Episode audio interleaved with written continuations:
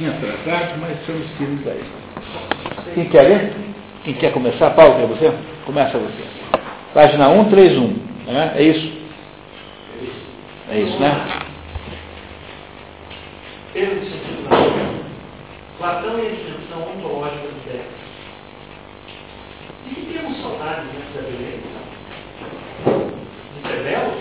Pensamos que muita felicidade deve depender disso, mas não é. Frederico Nietzsche, humano demasiado humano. Somente a beleza recebeu esse tipo de ser que é mais manifesto e mais amado. Platão, certo. É, como sempre ele faz aqui a contraposição da visão de um moderno contra de um grego, né? Nietzsche um homem como Nietzsche, refinado, conhecedor do mundo espiritual dos gregos e imenso artista como todo, não podia ignorar o significado da beleza. E, contudo, a dimensão do belo implica valores ontológicos e axiológicos que Nietzsche só pode ligar em seu programa linguístico. É, ontológico significa ligado à ideia do ser, né, a, a, essência da, daquele indivíduo, seja o que quer que seja. E axiológico é ligado à ideia de valor. A axion é valor. Então, é, a, axiologia é a parte da filosofia que lida com os valores. Ontologia a parte da filosofia, mais especificamente da, da metafísica, que lida com o ser, enquanto ser. Essa é a definição de ontologia. Então, o que é um ser humano? O que é a vida? Né? O que é a gramática? Enfim, qualquer coisa. O que é de fato. É, a ontologia só se preocupa com definições amplas e abrangentes do que alguma coisa seja, e nunca é, com definições parciais e focadas, como faz a ciência, por exemplo. É, então, ontologicamente, nós devemos dizer que o homem é um mamífero, que o mamífero é um conceito científico do homem, é apenas uma é, dimensão do ser humano, aquela ligada com o método pelo qual os seres humanos fazem a amamentação dos seus descendentes. Né? E só isso. Então, dizer que o homem é um mamífero é uma avaliação científica do homem. Por ser científica, naturalmente, ela é parcial, focada e, é, inexata, porque afinal o homem não é só isso. Não é isso? Por exemplo, se vocês pegarem esses, esses, esses neodarwinistas chamados sociobiologistas, o que o darwinismo não conseguiu, né? o, o darwinismo não conseguiu resolver é o seguinte problema. Olha, como é possível que esteja certa a teoria que diz que o, o que faz a evolução é a luta de um indivíduo contra todos os outros para sobreviver dentro de um ambiente em que há uma limitação de recursos. Essa é a teoria darwinista. Mas como é que você explica aí que dois seres humanos têm um filho e cuidam dele? E o que acontece também em muitos, com muitos animais. E como é que você explica aí, então, que algumas formigas, por exemplo, não se reproduzem porque passam a vida inteira dedicadas a cuidar da rainha, formiga. Então, os darwinistas bateram logo nessa trave aí, logo no começo. O Darwin não sabia resolver.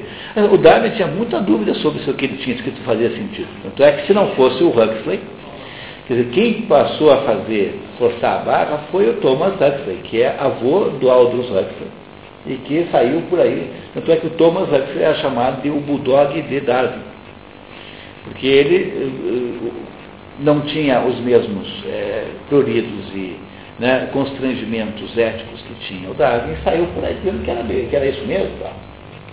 Aí os darwinistas não conseguiram resolver isso até que apareceu um, a turma da sociobiologia que inventou a seguinte tese. Olha, é, o que acontece, na verdade, não é isso. É, é Wilson, isso mesmo. Que mas isso é muito recente, porque foi quando apareceram as descobertas genéticas. Então, por que é que um casal de cachorros, um, uma cadela, cuida dos seus filhos? Amamenta, cuida tal, né? até um certo ponto, né? Ah, é porque eles têm genes em comum. E há, portanto, uma coisa chamada, que se chama em inglês de sociobiologistas falam em, ah, em altruísmo, altruísmo inclusivo, porque é assim, Dentro da comunidade das formigas, há algumas formigas, então, que não têm autonomia. Olá, tudo bem? Você está nessa reunião mesmo? Escuta. Não, aqui nós estamos num grupo de estudos é, de, de, de, filosofia antiga. Eu acho que é no primeiro andar. Ah, tá? Se quiser ficar, não, não tem problema não. Tá ok, não. Eu garanto que, é, eu garanto que é melhor que a outra. certo. Tá bom. Tá. É que eu não vejo isso como uma ofensa. Né? Então, mas o que de fato é verdade. Bom, isso lá. Tá bom, e aí o, e aí, o, o, aí eu inventaram a seguinte tese. Não, mas é assim, para que o grupo de formigas sobreviva, algumas têm que sacrificar pelas outras. Mas por que, que isso é assim? Ah, isso é assim porque as formigas, elas dividem os mesmos genes. Por exemplo, as formigas que não se reproduzem são irmãs, teoricamente, da formiga rainha. Bom, então, a julgar que isso seja verdade, então, se a, se a proporção de genes em comum é diretamente proporcional a maior grau de altruísmo, então ninguém devia ser mais altruísta do que as bactérias que são cópias uma da outra, porque elas se, se, elas são, elas se reproduzem por ciciparidade. Você faz uma cópia dela mesma, as bactérias são todas irmãs gêmeas. No entanto, as bactérias irão se matar umas às outras para poder sobreviver. E onde é que está o problema dessa interpretação sociobiológica de que o mais importante representante atual é o seu Richard Dawkins? O Richard Dawkins é o mais importante desses sociobiologistas, que é o pessoal que misturou genética com, que procura na genética as razões do comportamento evolucionista. É, é, está no fato de que eles são incapazes de compreender qualquer explicação que não seja material. Por quê? Se, se é, acontece alguma coisa com você, tudo que, que você faz tem de ser obrigatoriamente imposto por algum processo biológico, fisiológico. Sim, você quando faz alguma coisa boa na vida, não é que você esteja querendo fazer alguma coisa boa, é porque você está apenas reproduzindo alguma programação que está nos seus genes. Então procuram, agora estão procurando desesperadamente o gene da bondade, o gene da maldade, o gene de não sei o quê. Quer dizer, transformar tudo em explicação genética é uma das maiores imbecilidades que alguém possa, mais imbecis que alguém possa tentar fazer. Porque é, ele é desmentido pela própria natureza. A natureza não funciona assim. Há alguma outra coisa que não está no gene que faz com que você seja do jeito que você é. Essa alguma coisa está no teu espírito, por exemplo. Portanto, não tem uma correspondência física a incapacidade de perceber isso é uma das maiores demonstrações da incompetência é, dos nossos tempos, né? da burrice extraordinária que, dentro da qual nós estamos inseridos e imersos né? nos tempos de hoje. Né? É isso. Tá? Bom, continuamos?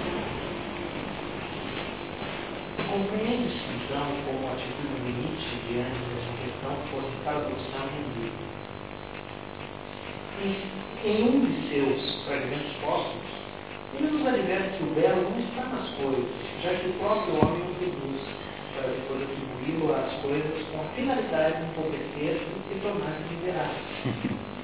Ele explica, toda a beleza e a sublimidade que interpretamos as coisas mais imaginárias, que o que a gente fala como patrimônio do homem, como sua mais bela apologia.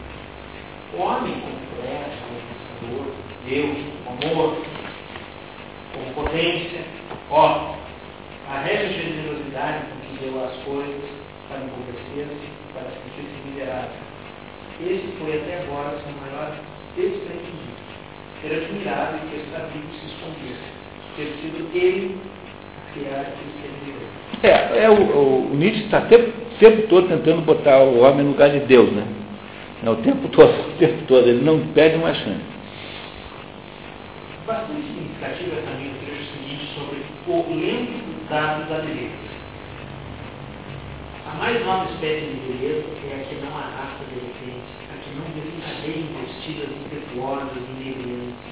Tal beleza facilmente produz mal, mas que se insinua lentamente, que quase inadvertidamente nos leva consigo e que, um dia, volta a nos encontrar diante de nós em sonho, mas que, no fim, depois de ter modestamente permanecido em nosso coração, se aposta completamente em nós e nos enche os olhos de lágrimas e o coração de saudade.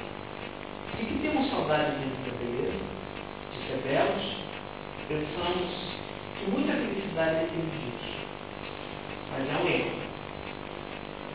Convém notar que, até com essas reduções radicais, a admissão da existência do belo, mesmo privada de qualquer densidade ontológica e entendimento como algo engano do homem, contrasta com o quadro categorial do indivíduo. Observe-se que nem sequer é necessário interpretar esse texto limite com afirmação que ele é ilusão.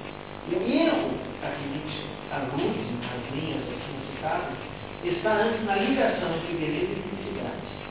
Beleza, sua opinião, não traz felicidade não pode fazê-lo porque o homem escolheu não ser feliz, mas ser potente. Mas esta é de novo uma das muitas partes do livro. Separação entre belo e bem. Em nítido contraste com a intuição fundamental do pensamento grego. Para um grego, belo e bom é a mesma coisa. O bem e o belo estão confundidos na mesma coisa. É, essa é uma ideia basicamente platônica, né, mais do que outra coisa, que acha que no mundo das ideias há formas perfeitas, portanto, os atos perfeitos têm a mesma perfeição que as formas perfeitas e por causa disso, como é a perfeição que une todas, que unifica os conteúdos do mundo das ideias e das formas, então o bom tem que ser obrigatoriamente igual ao belo. E é, isso acontece em muitos lugares. Por exemplo, se você sabia mais uma regra de engenharia aeronáutica, o tradicional é que o, um avião só é, o avião bom necessariamente também é bonito. Isso é uma regra de engenharia. Não por razões comerciais, porque quando você está falando de caminhão, é diferente. O caminhão vai ser comprado por um sujeito ali que tem que gostar da aparência. Né? Mas um avião não é comprado só pela aparência, um avião é comprado por critérios mais técnicos. Um avião custa. Sabe, sabe quando é que custa um avião? Um, um, um Boeing 737, que é um avião pequeno, né? a mesma categoria do Airbus, custa 60 milhões de dólares desses aviões, jatos médios. O, esse jato novo da Airbus, esse grande, custa 300 milhões de dólares. Um 747 custa 200 e poucos milhões de dólares. Então, você vai comprar. Então, se custa 200 milhões de dólares, você compra por critérios de potencial de ocupação de assento, você compra por custo milha assento vago, você compra por é, custo de manutenção, enfim, né, né, por, é, por é, como é que se diz, é, alcance, né, autonomia, isso é importante. Então, mas, mas na, mesmo na engenharia aeronáutica, em que não se pretende fazer obras para concorrer com o vizinho, né, no sentido popular da palavra, um, um, avião bom é um avião belo. A engenharia procura não só produzir uma máquina bem feita, como uma máquina bonita. E os gregos diziam que as pessoas que estão desprovidas de contato com o belo tornam-se eh, em si próprias pessoas com uma vida pobre. Essa doença de estar desprovido do belo chama-se aperocalha. A aperocalha é de negação, né? significa o sujeito que não convive com a beleza. É como se colocasse alguém para morar num depósito de lixo e que passasse a vida inteira eh, naquele depósito de lixo e só visse feiura. A pessoa construiria para si uma vida de feiura. Então, eu, eu, a primeira terapia que você tem que fazer com gente pobre, quando você quer melhorar a vida deles, é fazê-los conviver com coisas bonitas. Mas não precisa ser nada luxuoso, porque aqui no Brasil acha-se que o bonito é igual ao luxuoso. Então o sujeito não sabe procurar o bonito nas coisas simples, nas coisas baratas. Então se o sujeito tem 5 mil reais, você com 5 mil reais, se você for um sujeito com gosto, você faz uma casinha maravilhosa. Você vai numa demolição, compra uma janela assim, exótica, você compra lá uma porta bonita, você faz uma casa maravilhosa. Mas o sujeito não, o sujeito faz, pega uma casa padrão coado, é uma coisa medonha, né, horrorosa, e fica aí rezando para um dia ficar rico, para poder encher aquela porcaria de granito, mármore. É igual um túmulo. É, tá, tá, entendeu? Igual um túmulo. Né? Isso mesmo. Quer dizer, o, o, no Brasil não se sabe diferenciar o que é bonito do que é luxuoso. Para o brasileiro, são coisas que são iguais. A nossa falta de senso estético aqui é tremenda. Nós não temos senso estético nos detalhes, os nossos envelopes de. Sempre digo, né? Você reconhece um país desenvolvido pelo envelope da correspondência, o modo como ele é feito. É, então nós temos aqui uma desconsideração com isso, assim, tudo é mais ou menos. Você pega, as cidades brasileiras são feíssimas. Pega São Paulo, por exemplo, tem lugar mais feio que São Paulo? Tirando a Avenida Paulista. O resto é insuportavelmente feio para uma cidade do tamanho de São Paulo. Feio, é, não tem graça. Então, é, esse é o problema. Você, você tem no Brasil uma espécie de epidemia da ferocalha em que os brasileiros não estão ah, acostumados a conviver com um beleza. Então, para você salvar um pobre da pobreza, pega aquela mulher, ensina a fazer ikebana, ensina a fazer bordado, ensina a fazer uma comida que tem uma aparência bonita, ensina a fazer, eh, a cuidar de umas florzinhas, ensina a casa. O único jeito que tem de civilizar alguém é tra transformar a sua vida numa vida de estímulos estéticos bons. A, a, os, os, o, o meio ambiente feio apenas produz mais feiura. E essa é uma das razões pelas quais a depredação nas coisas públicas melhores é menor. Então o metrô não é depredado, porque as pessoas veem naquilo uma, uma coisa bonita. Tá? Enquanto que o telefone, eu tenho a velha tese de que o telefone público no Brasil é o maior exercício de falta de consideração que você possa imaginar. É um negócio de uma barbaridade. Assim, você tem, primeiro escolhe em centro a esquina mais barulhenta para botar aquela porcaria. Telefone público. Segundo, não tem nenhuma proteção contra nada. Não tem é, proteção contra nem, nem, nem som, nem chuva. É? Pois é. Quando, quando, não tem onde botar uma pasta, e os que têm ainda um, uma espécie de assim de balcãozinho, tem um balcãozinho em curva, assim, com ângulo, que cai tudo no chão. Não tem catálogo telefônico e, e não dá para se ligar porque eles cobram pela ligação. É um inferno, é um desrespeito gigantesco para o. Para... Tipo assim, porra, cobra o telefone por que você está correndo? Sabe por que, que isso é assim? Agora não é, não sei, o cartão não é mais assim, né? Mas é, a ideia era você fazer um serviço tão ruim. Obrigando. Não, não, é porque como eles tinham medo que falsificassem aquela ficha, a ficha não valia nada, porque o, achavam que ninguém ia ser burro de falsificar um negócio que compra, que custa a mesma coisa que custa para falsificar. Então aquela ficha, lembra que era uma ficha com um degrauzinho assim? Aquela ficha, para não ser falsificada, tinha que ser vendida a um preço irrisório. E aí então, como a ficha não remunerava o serviço, faziam então o pior serviço do mundo, que era o do telefone é público. É, é isso mesmo. Não tem aquelas fichas que vendiam no, na, no Rio de Janeiro, então o pessoal vendia a ficha na rua, né? Mas aquelas fichas não eram produzidas numa metalúrgica, elas eram roubadas da Telérgica, da ONU, e eram comercializadas na rua, não era roubo, não era, não era falsificação. Porque o custo do material é o mesmo custo de fazer a falsificação, não teria sentido nenhum falsificar aquela ficha. E aí fizeram o pior serviço do mundo. Então, o Brasil é especialista em criar situações de baixa qualidade. Quando aqui na gestão do Rafael Greco, como prefeito, inventaram aí um, uma, um, livro sobre Curitiba, sobre a história de Curitiba, para dar para as crianças do ensino público, houve uma rebelião. Como que faz um livro com um papel bom desse para dar para a criança pobre? Compreenderam? Ah, aqui no Brasil não se concebe que você possa fazer alguma coisa boa para, para pobres. Então, os pobres estão sempre cercados de maus serviços, de ambiente feio, de desorganização, de esculhambação, e é por isso que os pobres são, reagem assim, com o mesmo desinteresse. Então, não se consegue fazer um serviço bom para pessoas pobres. É uma coisa que parece ter um desperdício. Você deve uma moeda de troca, né? Quando, quando o Carvalho foi presidente do Sebrae, a primeira coisa que ele fez foi reclamar que os impressos do Sebrae tinham muita qualidade para pequeno empresário. Pô, mas por que, que você faz esse papel? Vou dar jornal para pequeno empresário. Como fazer uma coisa boa fosse um pecado. Pecado. Né? Então, um país que acha que o belo é pecado é um país que está condenado à feiura das coisas em geral. É um dos nossos defeitos brasileiros. Nós vivemos aqui com uma feiura enorme que nos assombra a vida. Tá? Essa grafitagem na, na, nas cidades todas. Né? Quer dizer, o que é um brasileiro típico? É um cara desse aí. São os brasileiros de verdade que ficam grafitando, porque eles acham que a feiura tem que ser disseminada.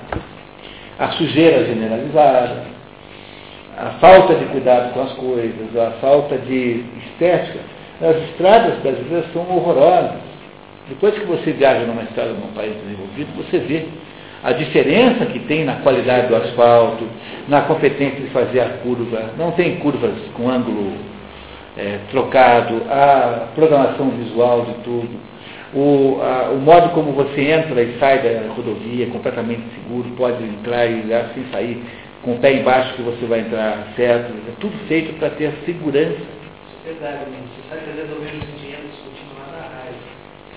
Falam assim, não, isso aí é estradinha rural, só passa só um cascalho, olha bom. É. É isso. então, um país que é um país voltado para a feiura, é um país que terá consequências civilizatórias equivalentes. Tá? Felizmente, é assim. Posso fazer uma pergunta? Claro. É, qual seria um livro, essa coisa recomendada? É, eu recomendaria para as pessoas que querem enxergar, despertar para Cristo belo.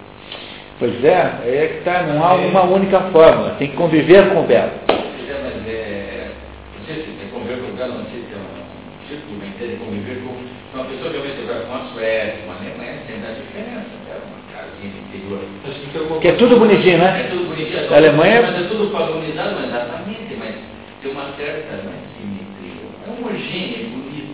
Você- Você até corta a grama do vizinho do lado sem ter que cor, para manter o padrão de Em, todos. em em Paris, todos os prédios têm a mesma cor.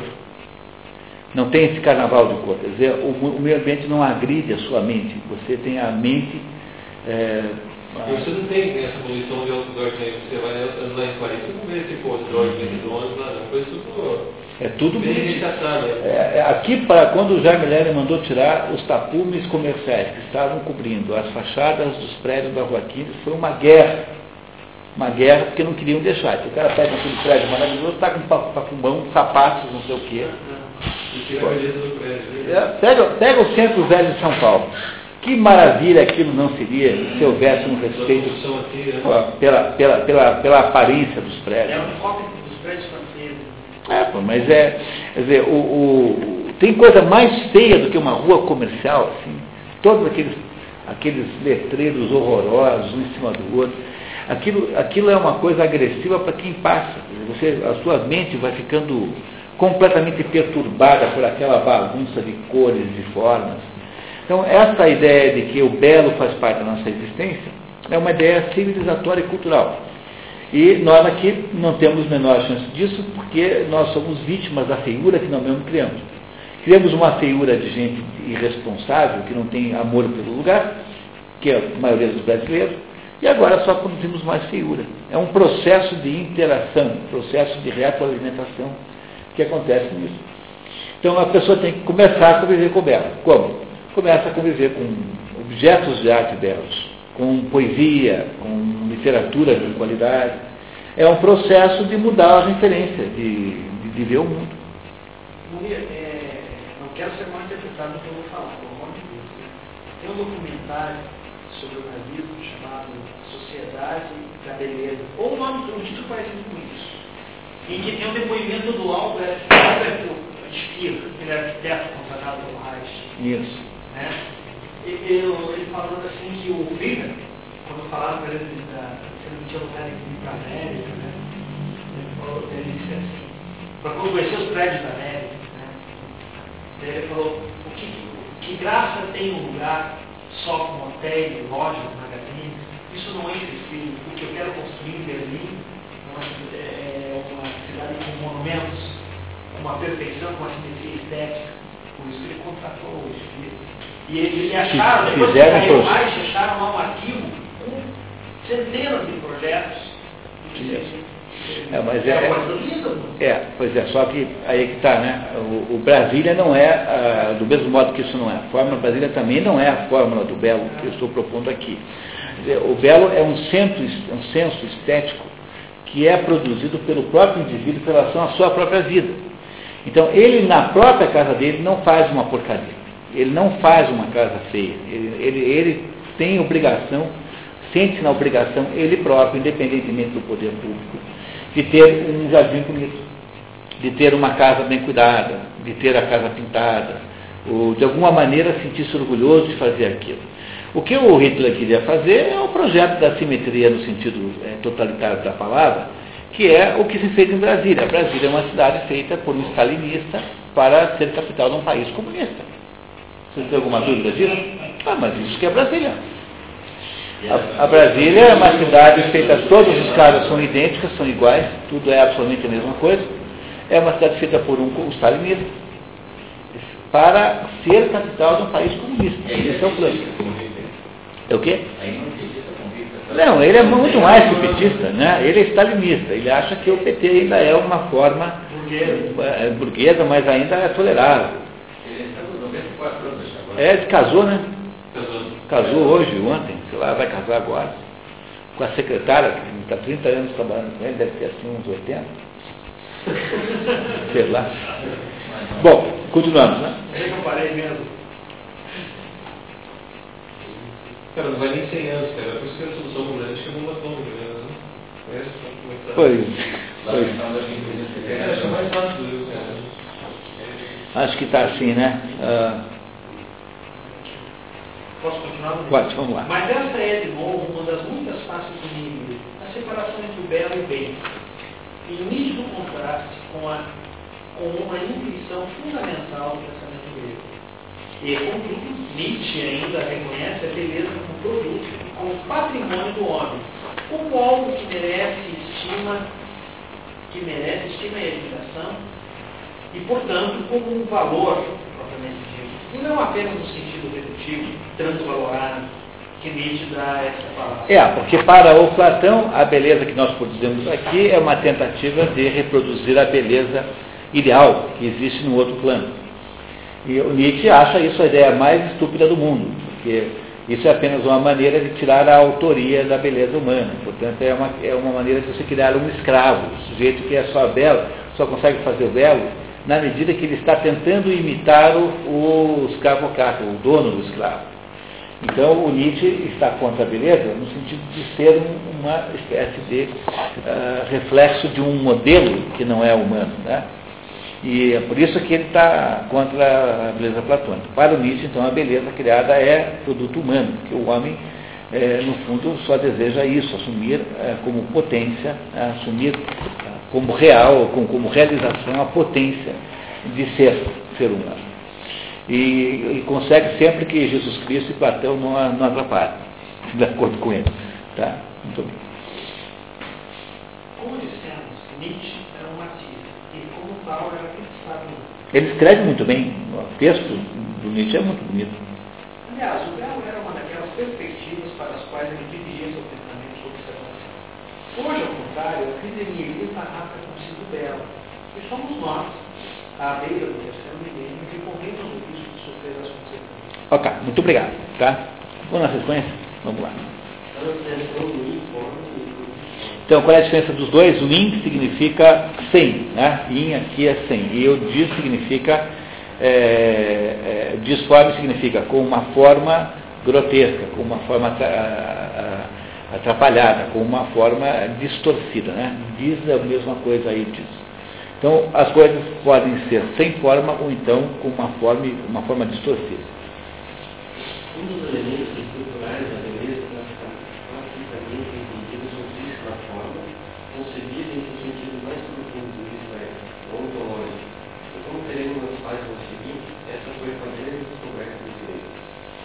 Perder o sentido da forma significa perder o sentido dela. Mas é justamente isso que percebo hoje na literatura, nas belas artes também. Então, nós vivemos uma fase em que fazer coisas feias passou a ser a regra. É, então, o feio passou a ser um objeto artístico, um objetivo artístico.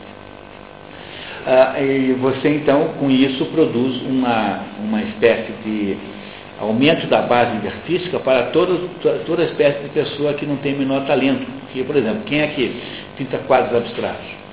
Tem dois tipos de pintor de quadros abstratos. Aqueles que são é, extraordinários desenhistas e que desejam fazer então uma incursão pelo mundo da cor pura. E aqueles que são muito raros, muito poucos. E aqueles que não sabem desenhar. Então, o sujeito vai pintar quadro abstrato quando não sabe desenhar.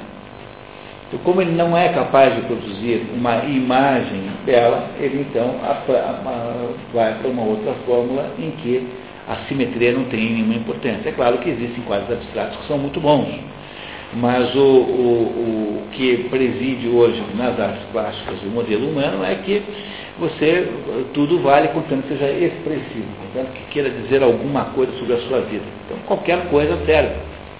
Né? Então teve um, tem um italiano que tem uma, uma, uma, uma máquina de produzir merda. Ele montou uma máquina de verdade, que ele põe de um lado, que ele põe um prato de comida aqui, aí a máquina produz todas as reações químicas que o corpo produz e no final é, ela enlata a merda. E aí você convende, o, o, o, que ele vende é a latinha de merda, por mil dólares cada um. Na hora em que a merda passou a ter um status de obra de arte, então chegamos no ponto absolutamente né, of no return. Tá? Quando... Certa feita eu fui convidado para uma mensagem de uma artista chamada Eliane Prodick.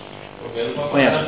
Eu conheci o pai dela, que é um advogado, talvez um dos sujeitos mais ricos Curitiba, do Paraná, que, que é uma, depois de Arcaninha, o maior proprietário de imóvel. Né? É, eu fui. Cheguei lá, tinha uma parede branca, assim, ela colocou uma porção de pirulito. Pirulito redondinho com uma bolinha. Assim. Tudo qualquer cor na parede. Todo mundo olhando. Chamou e acabou. Pois é, é, ainda aí talvez nem fosse. Talvez aí nem fosse feio, né? Talvez esse caso até nem fosse, porque ela é uma pessoa talentosa. Talvez nem tivesse ficado feio. Mas é que aí no, no, caso é muito pior, porque aí você tem, aí tem outro fenômeno, que é o da futilidade absoluta. Então, eu tenho uma tese sobre isso, que eu estou até escrevendo um trabalho sobre isso lentamente, de que a arte, pegando o conceito aristotélico de que a arte é mimesis, a arte é sempre mimética. A arte é sempre a, é, a analogia a alguma outra coisa. Ela é uma imitação, sempre.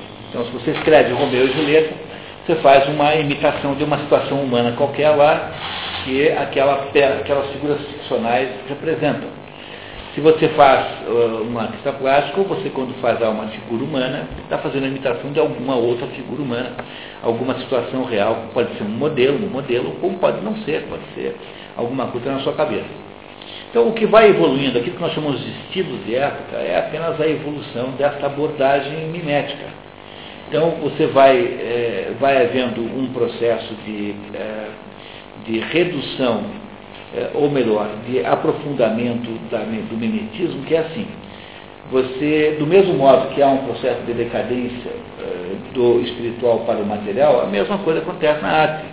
Então, quando aqueles artistas antigos faziam aquelas iluminuras, eles nem assinavam aquilo, porque você não assina uma coisa daquela, aquilo lá não é para você, é para Deus. E o que é que nós fizemos aqui? Fomos baixando isso até o ponto de chegar na nossa mais óbvia e concreta animalidade, excremental. Né? Aí você está falando da animalidade pura, né? no pedaço humano que é absolutamente animal. Não é isso? Então, é, é, o, quando a gente chegou nesse ponto, não tem mais para um, onde mais para baixo, o que, que você faz? Você transforma a arte numa espécie de Disneylandia, de brincadeira, de sacação. Que é isso que você viu lá. Você vai a uma Bienal, tem a Bienal em São Paulo. Quem for a São Paulo, veja. A Bienal de São Paulo, você tem que você está numa Disneylandia. Que cada um tentou inventar o troço mais divertido, mais é, inusitado, mais surpreendente. O que é uma Bienal? É uma brincadeira. Você chega lá e tem lá um troço que você olha assim, não é, tem um espelho, é você mesmo. Ah, leva um susto. Uma máquina de É, você tá, tem um corredor, você vai andando assim, daí tem uma máquina aquela que joga a bola, que joga contra você, mas tem um vidro, né? Eles tomam um puta de um susto. Ah, ah, daí isso é, isso é a sensação. É, sabe, é uma coisa assim, de parte de diversões, sabe o trem fantasma? Um troço tipo trem fantasma, assim. É um negócio que não. apenas expressa uma absoluta incapacidade de falar sobre qualquer coisa que vale a pena. Isso artes plásticas, no teatro. É o reino da instalação. Então, você pega, por exemplo, o Iberê Camargo, que foi um extraordinário pintor, morreu há pouco tempo, né? um dos maiores pintores brasileiros da história. O Iberê Camargo dizia, olha, eu adoro instalação, na minha casa tem várias, instalação sanitária, instalação elétrica, entendeu? Então, instalação é para quem não tem mais o que dizer. Aí você inventa coisa, pega, qualquer coisa vale, você enche uma sala de ventiladores, e aí, o, a hora que a pessoa pisa no tapete, todos ligam. E você fica assim. E aí capaz de ganhar um prêmio. Eu sou capaz de pensar em 500 coisas.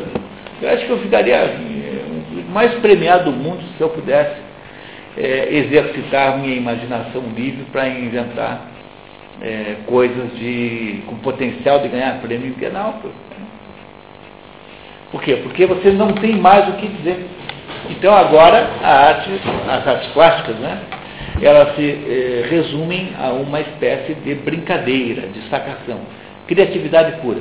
Quem é que inventa o troço mais divertido, mais engraçado, mais original e tal? Mas isso, isso não tem nada a ver com arte, né? Mas isso é o que se chama de pós-moderno. Pós-moderno é isso. Não tem mais cabimento nenhum. Porque você já esgotou todas as possibilidades de, de, de, de mimes e quando você ultrapassou, chegou na animalidade pura e final, aí a arte deixa de fazer um sentido individual e passa a ser simplesmente uma coisa para diversão dos outros. Que é o que acontece, acontece hoje. Muito bem, continuamos mais um pouquinho? Vamos lá. E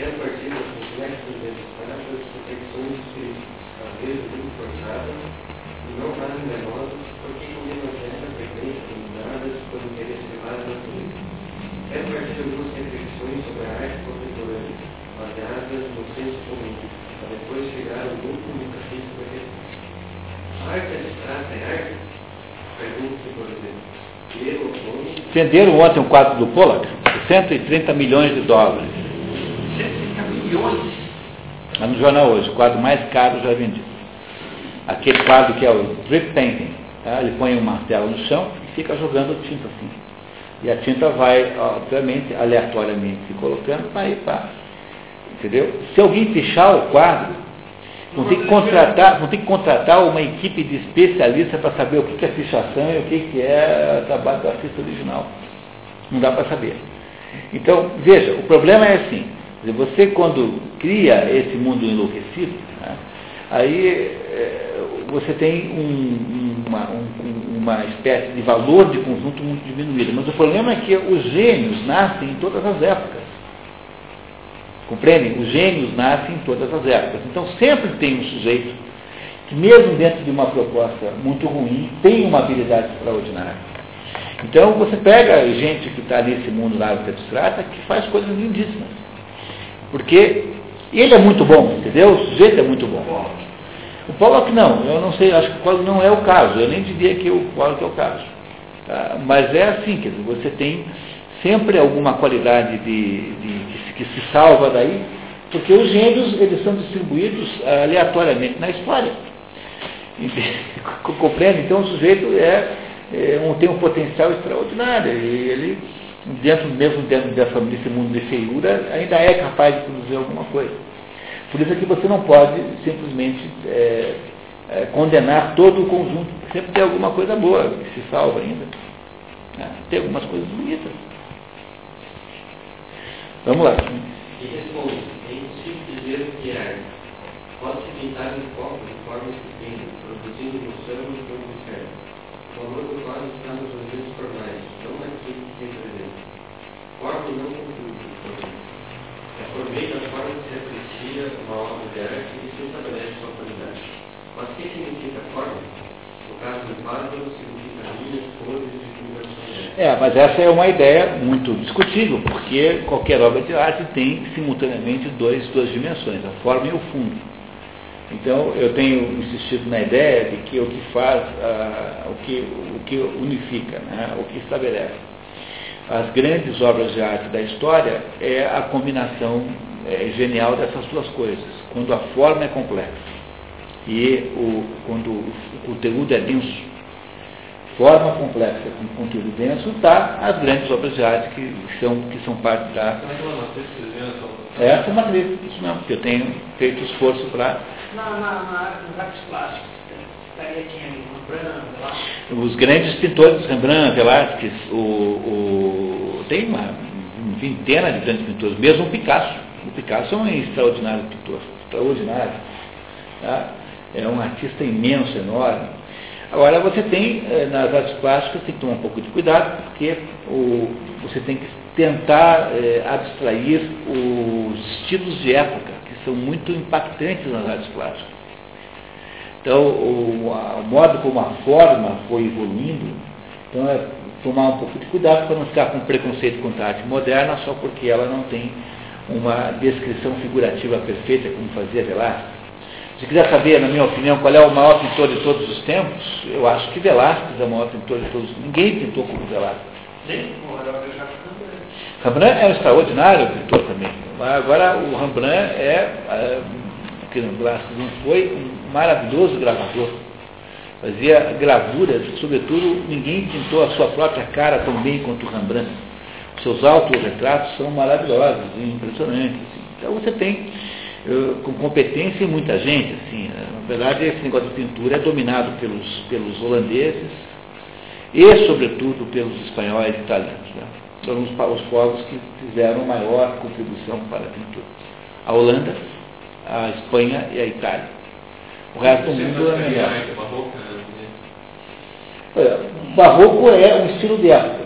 Então, a, a, a arte, qual seja, qual seja a modalidade, a arte tanto faz a literatura, que é a cultura que for, varia de apresentação formal conforme a época.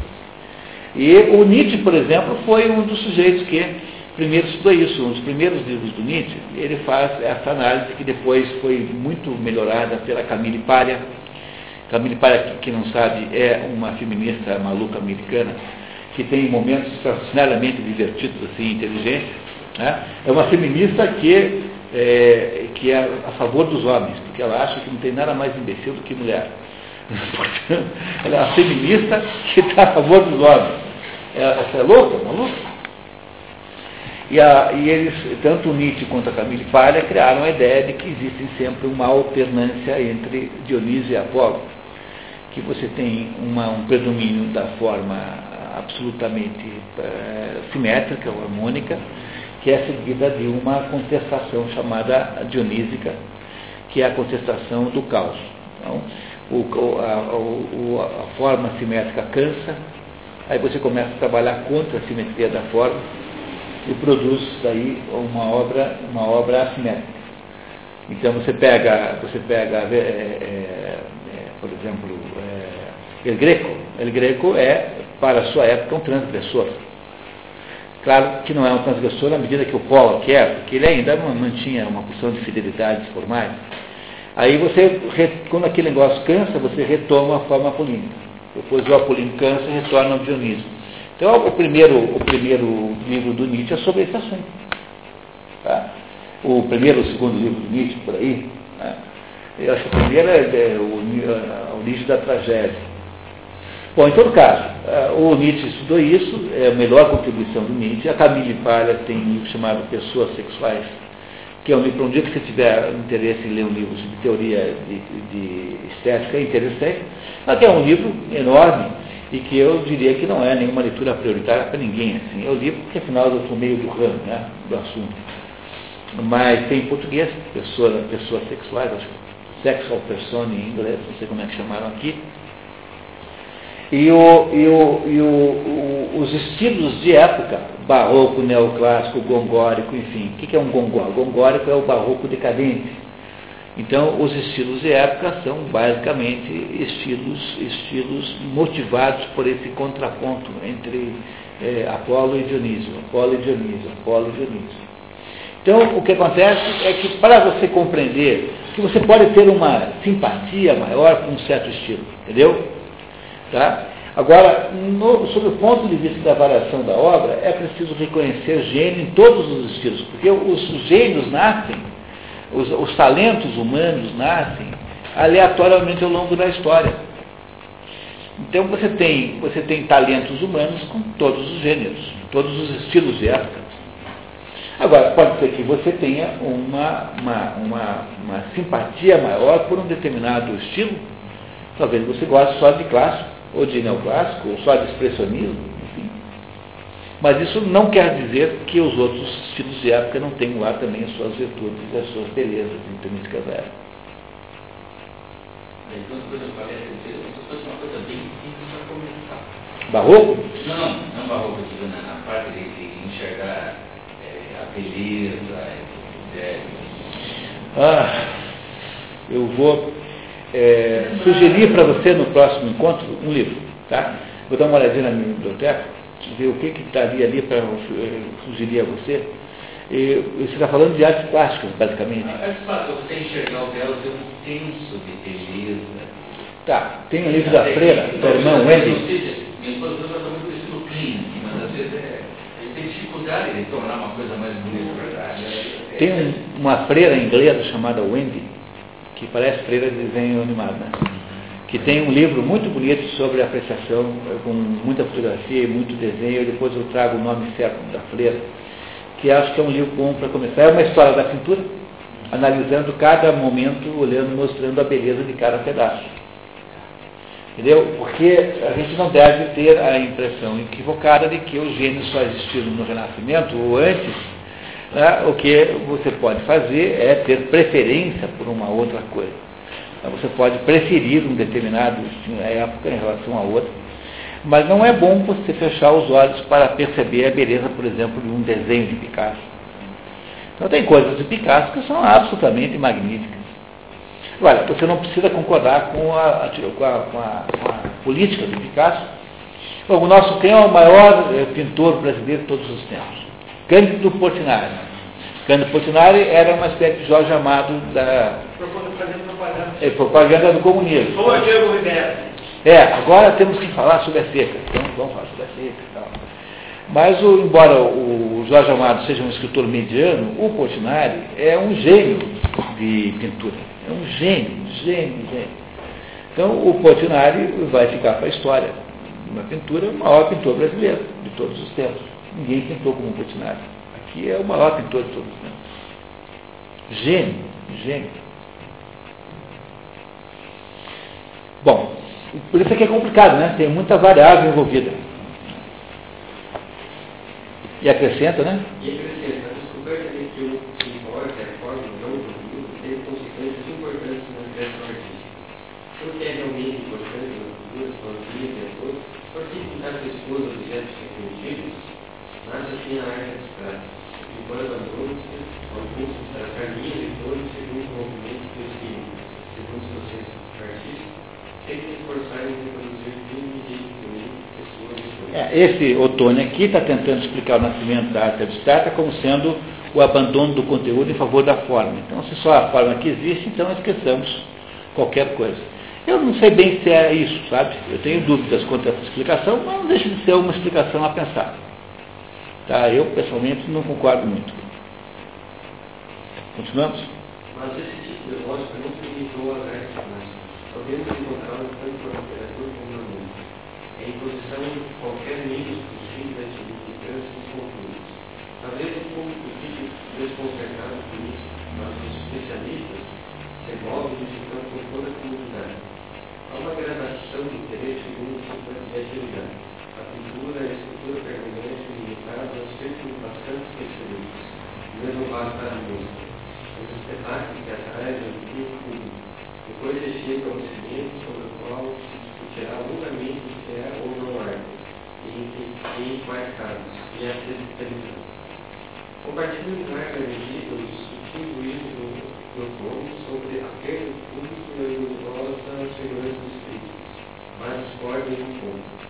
Que usualmente é chamada arte moderna não costuma ter domínio pela forma, antes cai no erro do mero formalismo, perseguido com o objetivo quase do simples e por si, separando assim a forma de suas raízes metafísicas e esquecendo desse modo o momento criativo da própria forma, que consiste na mediação sintética dos conteúdos, a unificação da multiplicidade dos seus elementos Tá bom, tá vendo? Quer dizer, o- o- ele também não concorda com a ideia simples de que foi apenas a concentração na forma.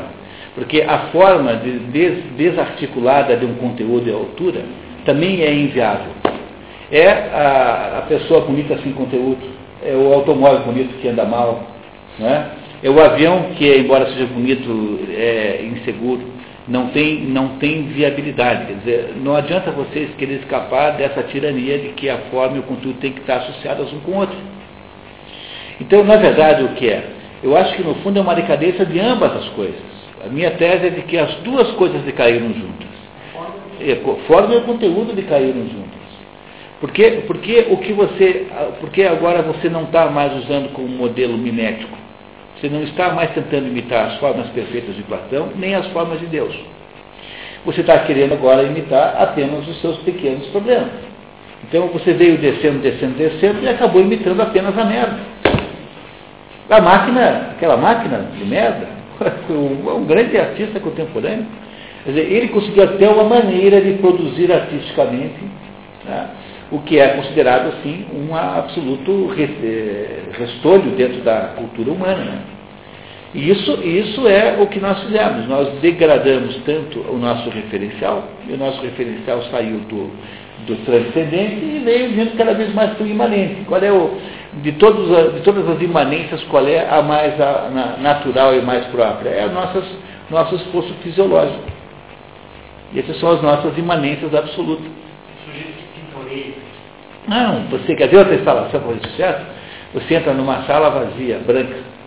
Estou ensinando para você que ganha prêmio na Bienal, hein? Aí você entra e tem um microfone escondido de altíssima potência. E aquele microfone capta a sua respiração. Então você entra e começa a ouvir. A sua respiração, porém amplificada 200 vezes, 300 vezes, quase que em volume insuportável. E você entra de- em contato com a sua própria respiração. E você, quando sai, para de ouvir. Quando entra, ouve. Você pensa, quem é está respirando? É você mesmo. Pô, essa, eu vou para... Pra... Mas isso você que Não, eu acabei de inventar. Qualquer estupidez serve. Entendeu? Qualquer bobagem. Qualquer coisa que você invente, que seja esquisita, vou- que seja uma sacada, entendeu? Qualquer coisa que você invente, que seja uma sacação, vale. Hein, cara. Pois é, eu devia me tornar em, como diz o David Stove, né? O David Stove é o, é o Olavo de Carvalho australiano. É igual ao Olavo de Carvalho, impressionante. É um filósofo, contestador, assim, muito engraçado e extremamente inteligente. Aí disseram para ele, mas por que, que há tanta incoerência no mundo? Assim, ah, por quê? Porque a coerência é muito cara. Por essa razão. Porque coerência é um luxo ao qual poucas pessoas podem se dar. Porque ser coerente implica em perder um monte de dinheiro. E que você ganha dinheiro na vida é com incoerência. E não com coerência. Ninguém ganha dinheiro destruindo as fantasias dos outros. Você ganha dinheiro produzindo mais fantasias e vivendo delas. Então, o movimento ambientalista cria uma- um imaginário de apocalipse, apo- apocalipse mentiroso que entrou na cabeça de todo mundo. Diego, você tem que ver seu livro, sabe? O inimigo do povo que até surgiu. Estou pensando em 2009.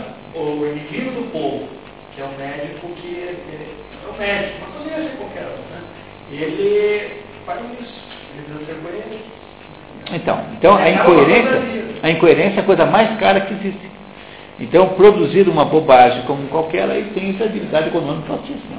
É, é por isso que a incoerência é tão rara. A coerência é tão rara. A coerência é caríssima.